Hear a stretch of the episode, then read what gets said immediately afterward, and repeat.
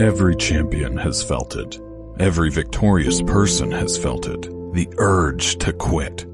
Don't you give up on your dream. I don't care if you don't have the money, if you don't have help and you don't have the family for it, and if you don't have the friends for it. Don't you give up on your dream. Don't you do it.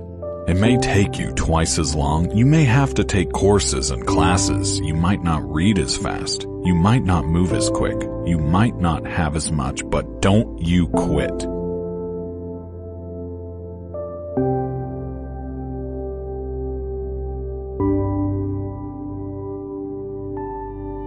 If you lay dead, even the animals won't bite you. The risk of being bitten is the cost of getting up, and you have to decide are you so concerned about being bitten that you're willing to spend the rest of your life laying dead? Or is there something pumping down inside of you that's saying, bite me or not, I'm getting up. I'm going to be the best me. I'm going to do all that I can do. I'm going for it. Anybody can do anything they set their mind to, but it depends on how bad you want it.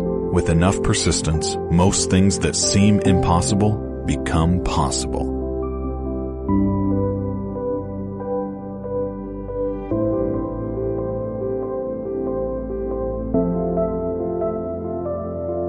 Just have to show up or show at so often, time after time. You gotta wake up and you gotta drive. You gotta be driven to get something done now. You gotta be willing to stand on your beliefs, cause a lot of times you're the only one who can see it, and other people don't see it really, but you gotta really believe in what you've got inside of you that's telling you and driving you to a certain goal Every minute you decide upon something, you know that's what you want. You know you're going to do it. All of these negatives that have been bothering you, they pick up their baggage and get out.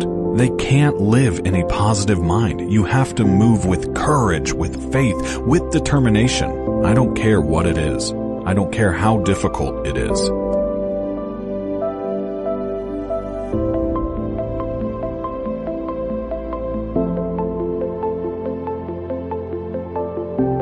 Listen, you better put some strength in your back, plant your feet and stand up. Don't you dare sit down. Don't you dare crumble under the weight of it. Don't you dare give in because of the nature of it. Don't you dare go home and raise the white flag of surrender because whatever is over you defines you. And whatever defines you limits you.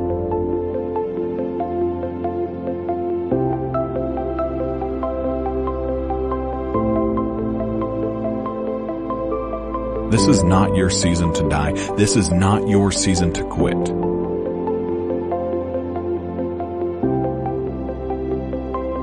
There's joy, there's peace, there's breakthrough, there's provision, but you'll never see it if you don't stand up to it.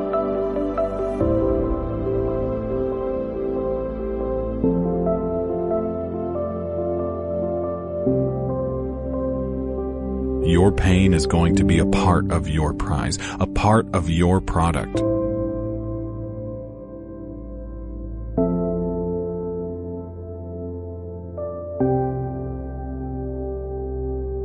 I challenge you to never give up, never give in, and finally guys, you gotta wanna succeed as bad as you want to breathe.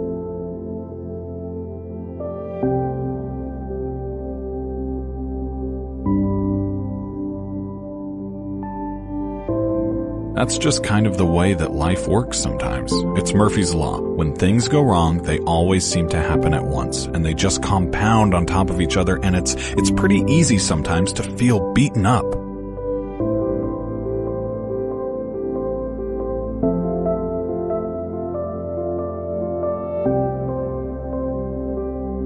When you're faced with all of those issues and all those problems, and they all hit you at the same time, that doesn't mean give up. In fact, it means the opposite. It means it's time for you to fight harder, to dig in.